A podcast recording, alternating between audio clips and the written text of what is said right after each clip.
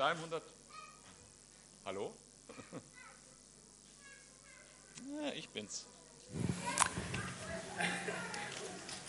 Ja. Hallo. Mein Name ist Alexander Röhm, für die, die mich nicht kennen. Die meisten kennen mich wohl. Aber ich dachte, ich sage das auch nochmal. Psalm 145, macht eure Bibeln auf und lest mit. Ein Loblied von David. Ich will dich preisen, mein Gott, o König, und deinen Namen immer und ewig rühmen. Tag für Tag will ich dich preisen und deinen Namen loben, alle Zeiten. Wow, steigt steil ein. Vater, ich bitte dich, dass du dein Wort einfach segnest, dass wir erkennen, wie groß du bist, dass wir erkennen, wie gütig du bist, wie gnädig du bist. Herr, dass wir deine Größe und deine Gnade und deine Gegenwart erkennen. Jesu Namen bete ich Amen. Und wenn ich das so mir anhöre, ich will dich preisen jeden Tag meines Lebens in alle Ewigkeit, denke ich, David, echt jetzt? Ehrlich? Es ist ganz ernst. Ich verstehe ja, wenn du sagst, ähm, ich preise dich, wenn es mir gut geht. Wenn ich gesehen habe, dass du bei mir bist, wenn ich gesehen habe, dass du mich materiell gesegnet hast, dass ich gesund bin, dann kann ich verstehen, dass du sagst, dass du ihn preist. Ja, kann ich verstehen dann. Aber jeden Tag? Oder gehst du jetzt einfach nur naiv dran und sagst, ich sag halt immer, dass Gott gut ist und preise ihn jeden Tag, aber denk nicht weiter drüber nach? So, manchmal singen wir ja auch Lieder, ohne drüber nachzudenken zum Beispiel. Und so in der Naivität und Ignoranz, Ignoranz sage ich, jeden Tag mache ich das. Könnte ich auch verstehen. David, siehst du nicht, wie die Welt um dich aussieht? Was da abläuft? Wenn wir Davids Leben so anschauen, äh, wissen wir ja viel über ihn. Er war Hirte, er war Musiker, er war Soldat, er war Heerführer, er war König. Und er hatte schwere Zeiten. Er hatte schwere Zeiten, wo er flüchten musste in die Wüste, in, in der Höhle leben, weil Saul ihn nach dem, nach dem Leben trachtete. Er hat äh, gelitten unter seiner eigenen Sünde, ist in Depression gefallen, war unter der Last von Schuld und Scham erdrückt. Und er hat seinen eigenen Sohn, seinen geliebten Sohn verloren. Wenn David also sagt, ich werde Gott preisen jeden Tag und für alle Ewigkeit, dann ist er entweder verrückt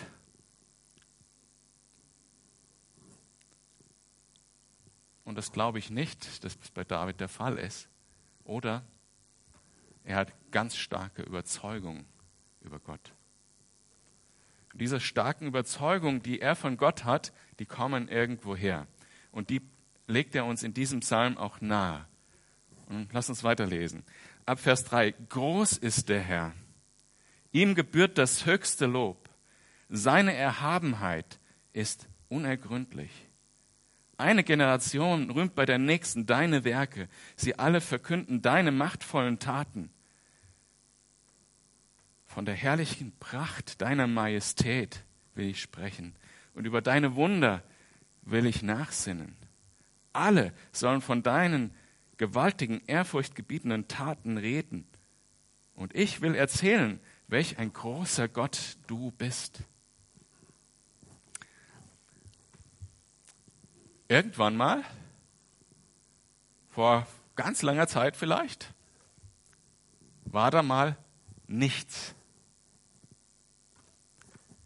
gar nichts. Die Mathematiker, die haben mehrere hundert Jahre oder mehrere tausend Jahre gebraucht, um sich darauf zu einigen, dass die Null tatsächlich eine Zahl ist. Und heute sind die Physiker dabei äh, und wollen beweisen, dass es nichts gar nicht gibt. Sie sagen, dass wenn wir nichts herstellen wollen, dann wird, werden dort Quanten in Existenz springen und so weiter, aufgrund von Quantenniveaus und so weiter. Das ist richtig kompliziert. Aber die sagen eigentlich, nichts gibt nicht, gibt's nicht und aus nichts kann was entstehen und andersrum. Und da habe ich gedacht, echt jetzt?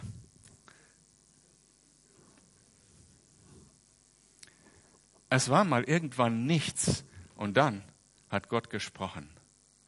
Er hat alles in die Existenz gesprochen.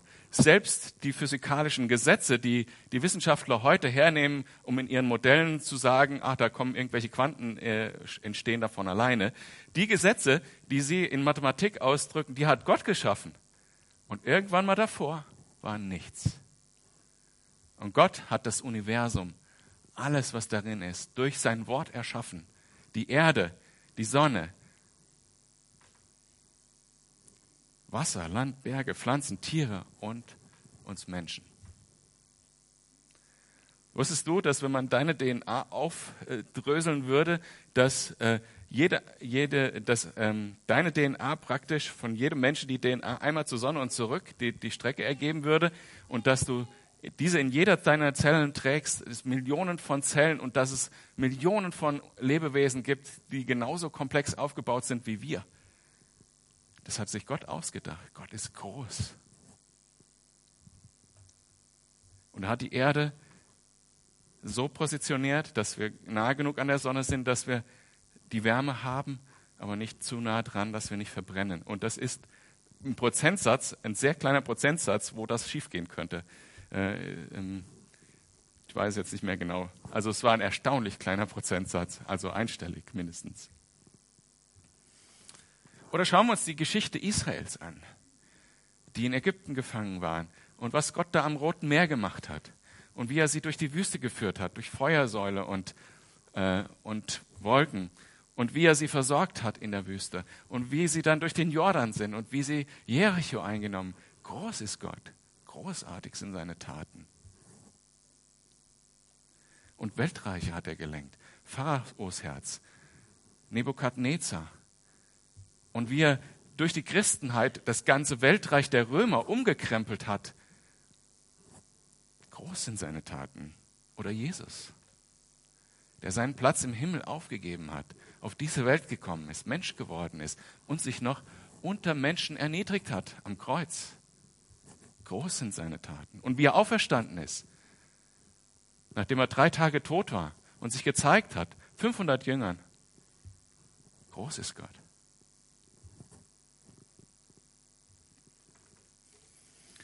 Seinen Sieg über die Sünde am Kreuz. Die Sünde, die uns alle lähmt, jeden einzelnen Menschen von uns, wie wir vorher äh, aus Römer 3 gelesen haben. Seinen Sieg über die Sünde und sein Sieg über unseren ultimativen Feind, den Tod, in dem der Auferstehung.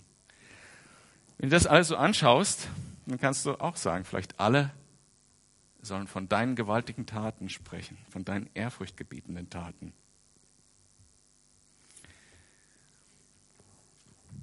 Ab Vers 7. Mit überschwinglichen Worten erinnern die Menschen an deine große Güte. Jubelnd preisen sie deine Treue. Gnädig und barmherzig ist der Herr. Er gerät nicht schnell in Zorn, sondern ist reich an Gnade. Der Herr ist gütig zu allen und sein Erbarmen gilt jedem seiner Geschöpfe. Herr, alles, was du erschaffen hast, lobt dich und die Menschen, die dir treu sind, preisen dich.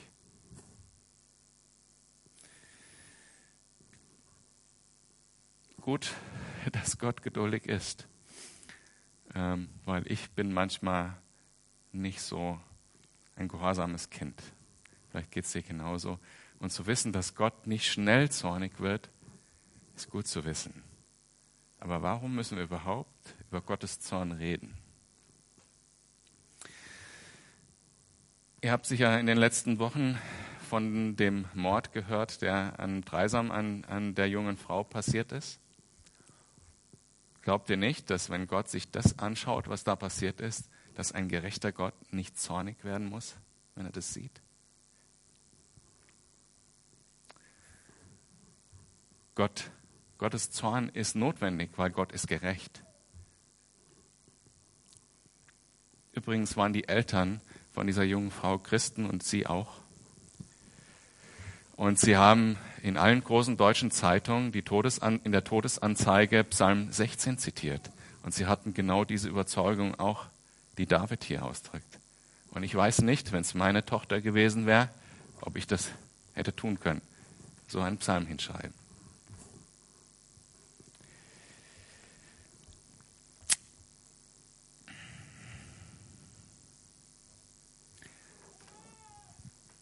Aber Gott ist gütig und Gott hat Gnade und Gott vergibt uns.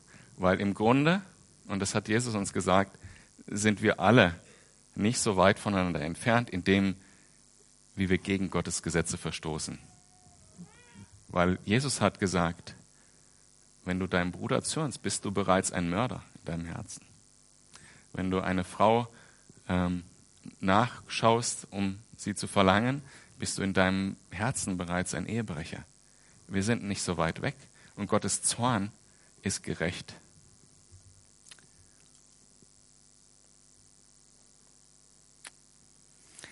Und in Vers 11 schreibt David weiter, sie verkünden, wie majestätisch deine Königsherrschaft ist und geben Zeugnis von deiner Macht.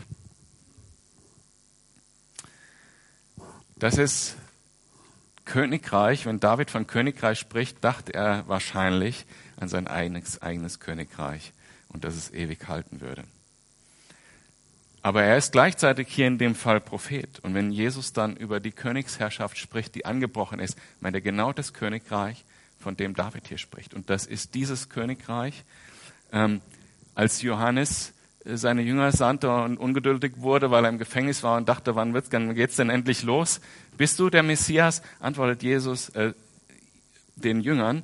Äh, das Königreich ist gekommen und als Zeichen nennt er ihn, geht zu Johannes und berichtet ihm, was ihr seht und hört. Blinde sehen, Lahme gehen, Aussätzige werden geheilt, Taube hören, Tote werden auferweckt und den Armen wird Gottes gute Botschaft verkündet, die Botschaft von der Gnade. Und als er die Jünger aussendet, sendet er sie aus mit dem gleichen Auftrag, verkündet diese gute Nachricht, die Nachricht der Gnade. Und wer ist der Bürger dieses Königreichs? dieses ewigen Königreichs, das ist derjenige, der sagt, ich stehe unter dem König. Und das kann man machen. Also wenn ich jetzt demnächst wieder nach Indien reise, dann muss ich einen Brief schreiben an die Botschaft nach München und muss ordentlich bezahlen, dass ich da einreisen darf in, in, äh, in den Staat äh, Indien. Oder wenn ich, ähm, wenn ich in der Schweiz zum Beispiel eingebürgert werden will, das kann auch in manchen Kantonen richtig teuer sein. Aber in das Reich Gottes komme ich völlig ohne Kosten. Es ist ein Königreich der Gnade. Ich sage einfach, Jesus, du bist mein König und ich bin dabei. Und über das Königreich schreibt er weiter ab Vers 12. Sie wollen den Menschen Gottes gewaltige Taten bekannt machen und die Pracht und Herrlichkeit seines Königreichs. Dein Königreich ist ein ewiges Königreich.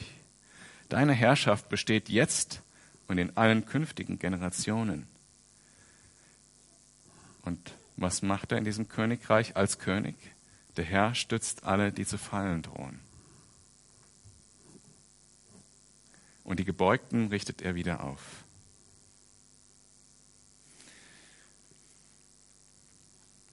Hm? Es gibt da auch so einen Moment. Jeder, der von euch der Christ ist, der hat diesen Moment gehabt, wo er aufgehört hat, sein eigenes Reich zu bauen. Und was man tun muss, um sein eigenes Reich zu bauen, das wisst ihr ja. Selbstsüchtig Entscheidungen treffen, möglichst andere ausnutzen, Ellenbogen voran und so weiter. Ich brauche das nicht weiter ausführen. Wenn man aber Christ wird und in dieses Königreich kommt und sich entscheidet, ich werde Bürger und Untertan von Jesus, dann baut man ein anderes Königreich.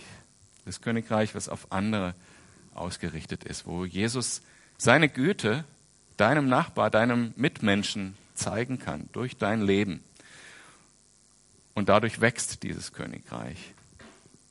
Aber es gibt auch Momente, wenn wir auf diesem Weg sind, auf diesem guten Weg, wo wir straucheln, wo wir fallen, wo wir stolpern und wo Gott, es gibt irgendwo im Psalm, da heißt es, Gott, du hältst mich an meiner Hand, anstatt ich halte dich, äh, äh, halte deine Hand, sondern Gott, du hältst mich an deiner Hand. Gott richtet uns wieder auf. Wenn wir auf diesem Weg unterwegs sind mit Jesus, wenn wir dazugehören zu seinem Reich, dann ist er derjenige, der uns durchbringt bis an den Schluss. Bis er bis wir sterben oder er wiederkommt. Königreich der Gnade.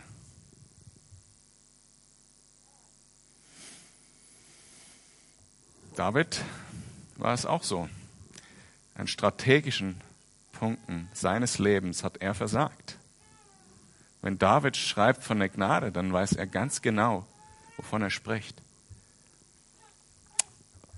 Wir hatten das vor ein paar Wochen, als ich äh, über die Buße von David gepredigt habe, wo er gefallen ist in Sünde und noch weiter gesündet hat, um seine Sünde zu verstecken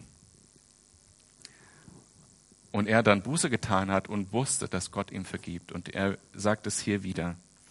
Der Herr stützt alle, die zu fallen drohen, und den Gebeugten richtet er wieder auf. Hoffnung. Und Gott ist großzügig. Erwartungsvoll blicken die Augen aller Lebewesen auf dich, Vers 15. Und du gibst ihnen Speise zur rechten Zeit. Oh, das geht gar nicht vorwärts, sehe ich gerade. Hm, okay, vergessen wir es.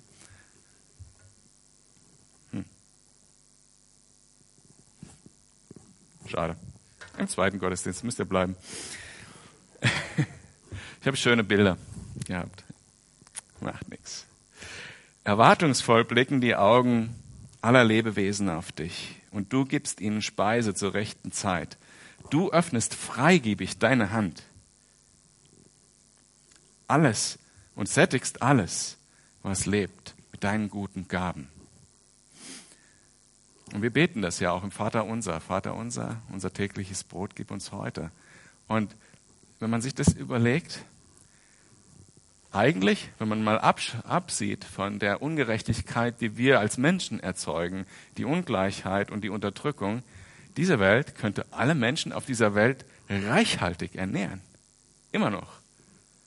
Und auch wenn das Maximum des Bevölkerungswachstums mal erreicht sein wird in 80 Jahren oder so bei, bei 10 äh, Milliarden oder 11, dann wird es immer noch so sein, dass diese Welt uns reichhaltig ernähren kann, wenn wir das nicht ungerecht verteilen. Und nicht nur die Ernährung, also was Gott uns sonst alles gegeben hat an Bequemlichkeiten und Dingen, die uns Freude machen. Gott ist großzügig. Er hat uns geschaffen, damit wir Freude haben können an dem, was er geschaffen hat. Er ist großzügig. Und auch seine Gnade ist großzügig. Er gibt gerne, aber man muss ihn auch fragen. Und so ist das ja manchmal. Ab und zu mal fragen wir Gott tatsächlich um Dinge. Und dann höre ich immer mal wieder, dass jemand sagt, aber Gott hat mir nicht geantwortet. Aber Gott ist treu, er antwortet immer. Und es gibt auf dem Gebet, wenn wir ihn um was fragen, immer drei Antworten. Mögliche, drei mögliche Antworten. Ja, nein und warte. Aber Gott antwortet immer, nur passt uns das vielleicht manchmal nicht, wie er antwortet. Aber Gott weiß viel besser, was gut für uns ist. Gott ist gut und großzügig. Deshalb wird er uns nicht die Dinge geben, die uns ultimativ schaden. Deshalb heißt die Antwort auch manchmal Nein.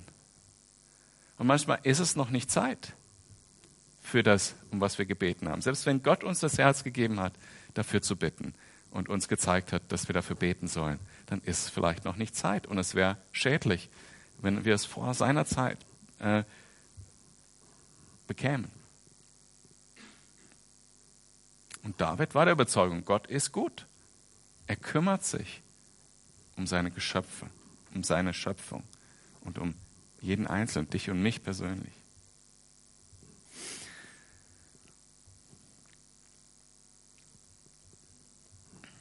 Und Gott ist gerecht, ab Vers 17. Der Herr ist gerecht in all seinem Handeln und gütig in all seinen Taten.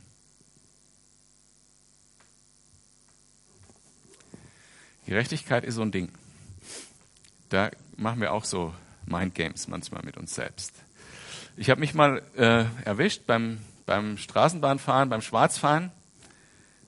Und, äh, und dann habe ich so halt mich selber gerechtfertigt, also meine eigene Gerechtigkeit im Kopf auf. Ihr kennt das vielleicht, ne? So, ach ja, die nehmen sowieso nur Münzen am Automat, sind selber schuld. Oder mh, hm, äh, ja, ich hatte auch mal eine Zeitkarte und habe sie fast gar nicht genutzt. Jetzt kann ich halt auch mal äh, so fahren. Also ihr, ihr, kennt das vielleicht, ne? so wie man sich das so zurechtbiegen kann und sagt, ja, ist trotzdem gerecht, was ich mache. Nun funktioniert das natürlich so nicht. Ja.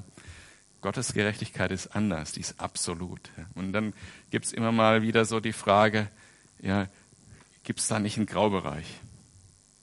Den gibt es nicht. Gerecht bedeutet gut. Und gut bedeutet gut. Und böse bedeutet böse. Das ist so einfach. Und Gott ist gerecht. Absolut gut. Und er hat das Recht zu sagen, was gut ist und was böse ist. Sonst wäre er nicht Gott. Und wenn du das nicht akzeptierst, was Gott sagt, was gut ist, was gut ist, oder was böse ist, das böse ist, dann bist du nicht wirklich dabei zu sagen, Gott ist mein König. Dann fallen dir auch die anderen Überzeugungen schwer, von denen ich gesprochen habe hier. Gott ist gerecht. Und das bedeutet auch, dass Gott verurteilen muss. Wie ich vorhin von dem Beispiel von diesem Mord gesprochen habe. Stellt euch mal vor, ähm, Gott würde einfach jeden so einfach in den Himmel lassen, ohne dass jetzt, stellen wir uns mal das ganze Christentum einfach, denken wir einfach mal weg.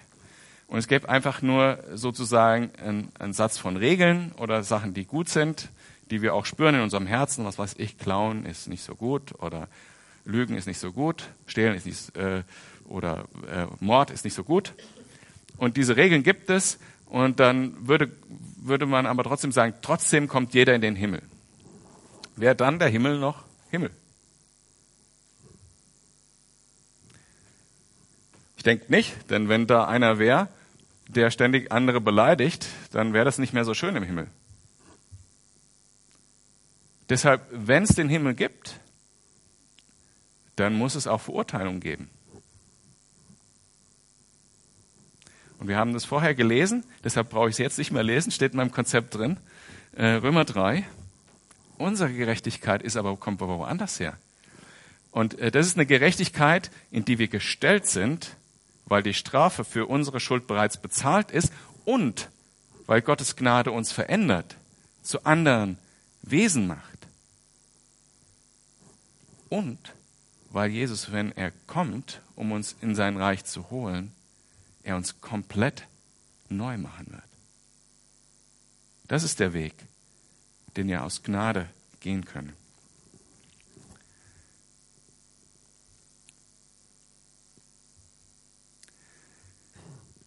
Und ihr habt es vielleicht schon gemerkt, alle die Begriffe über Gott fangen mit G an. Also Gott ist groß, Gott ist gnädig, Gott ist großzügig,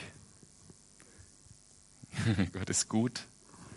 Das nächste ist, Gott ist gegenwärtig. Ab Vers 18. Nah ist der Herr denen, die zu ihm rufen. Allen, die ihn aufrichtig anrufen. Er erfüllt das Sehnen und das Wünschen derer, die Ehrfurcht vor ihm haben. Er hört, wenn sie um Hilfe schreien und rettet sie. Der Herr behütet alle, die ihn lieben. Aber die ihn missachten, vernichtet er. Gott ist nicht fern oder unbeteiligt.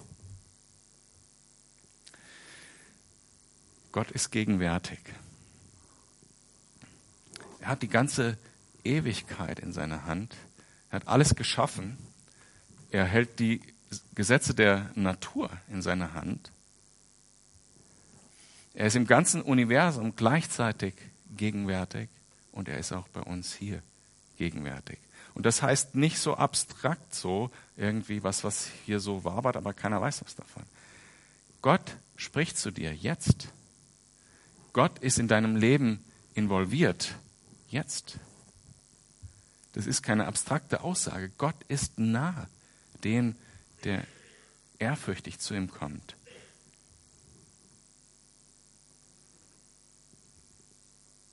Und dann beendet David den Psalm mit dem Vers 21. Aus meinem Mund soll das Lob des Herrn erklingen.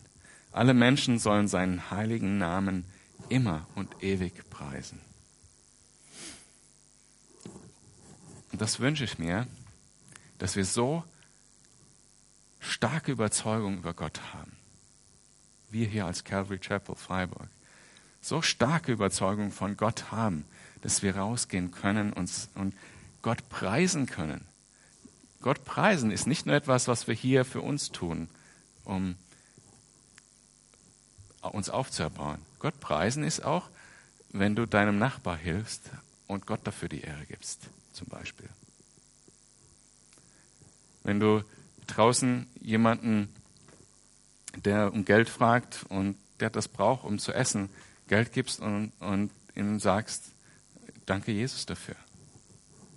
Wenn du, ihr setzt das fort. Ich wünsche mir, dass, dass wir diese Überzeugung im Herzen tragen, dass Gott groß ist und doch gegenwärtig. Dass Gott gerecht ist und doch gnädig. Und dass Gott groß ist und großzügig. Wenn Gott ein großzügiges Herz hat und ihm alles gehört, was bedeutet das für uns? Welche Möglichkeiten stehen da drin?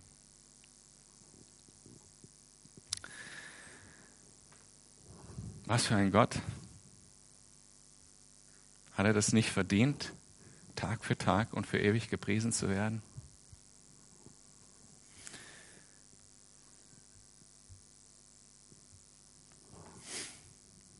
Wenn du diese Überzeugung so nicht im Herzen hast, dann nimm das mit, was ich heute gesagt habe. Lest den Psalm zehnmal zu Hause oder wie auch immer du schaffst und überleg dir, was das für ein Gott ist. Oder liest mal ein Evangelium, da kannst du es auch sehen. Oder ähm, ja, eigentlich überall in der Bibel sehen wir das.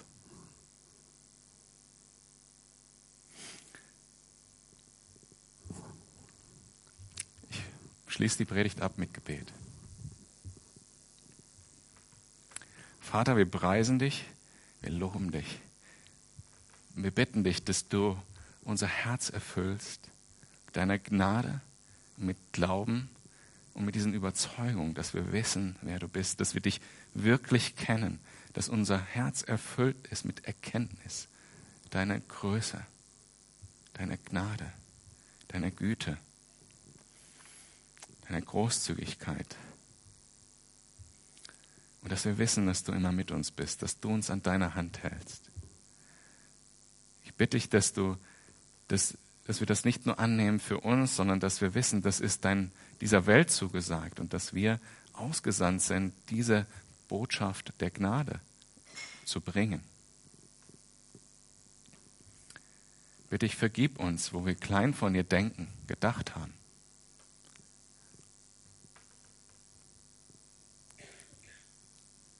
und führe uns auf deine Wege. Amen.